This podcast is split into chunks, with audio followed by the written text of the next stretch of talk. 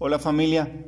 En 2 de Corintios capítulo 2, versículo 6 dice: Pero esto digo, el que siembra escasamente, también segará escasamente, y el que siembra generosamente, generosamente también segará.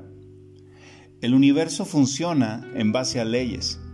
Existen leyes espirituales y leyes físicas como la de la gravedad. La ley de la siembra y la cosecha es una ley espiritual que puso el fundamento para muchas leyes físicas. Todo lo que el hombre sembrare, eso mismo habrá de cosechar. No necesitamos ser grandes científicos para entender cómo funciona esta ley. La vida es un gran campo de cultivo. Vamos por ella sembrando día y noche palabras, acciones, sentimientos, son nuestras semillas diarias. ¿Cómo es tu vida ahora? ¿Te gusta? Sea cual sea tu respuesta, tu vida es el resultado de tus semillas o las que permitiste que alguien más sembrara en tu campo.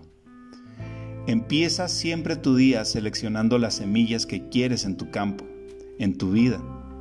Ve esta vida como una inversión que necesita tu atención y cuidado. No hagas lo que no quieres que te hagan. Practica la bondad y la generosidad. Y sobre todo, no pagues mal por mal. De lo contrario, entrarás a un círculo vicioso donde cosecharás esa maldad multiplicada al ciento por uno.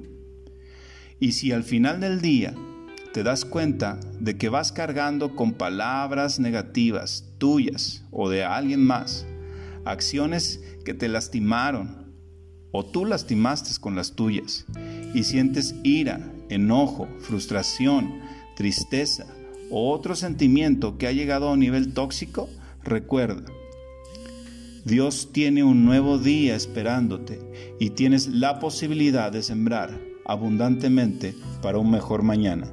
Yo soy Isaías Valdivia. Bendiciones.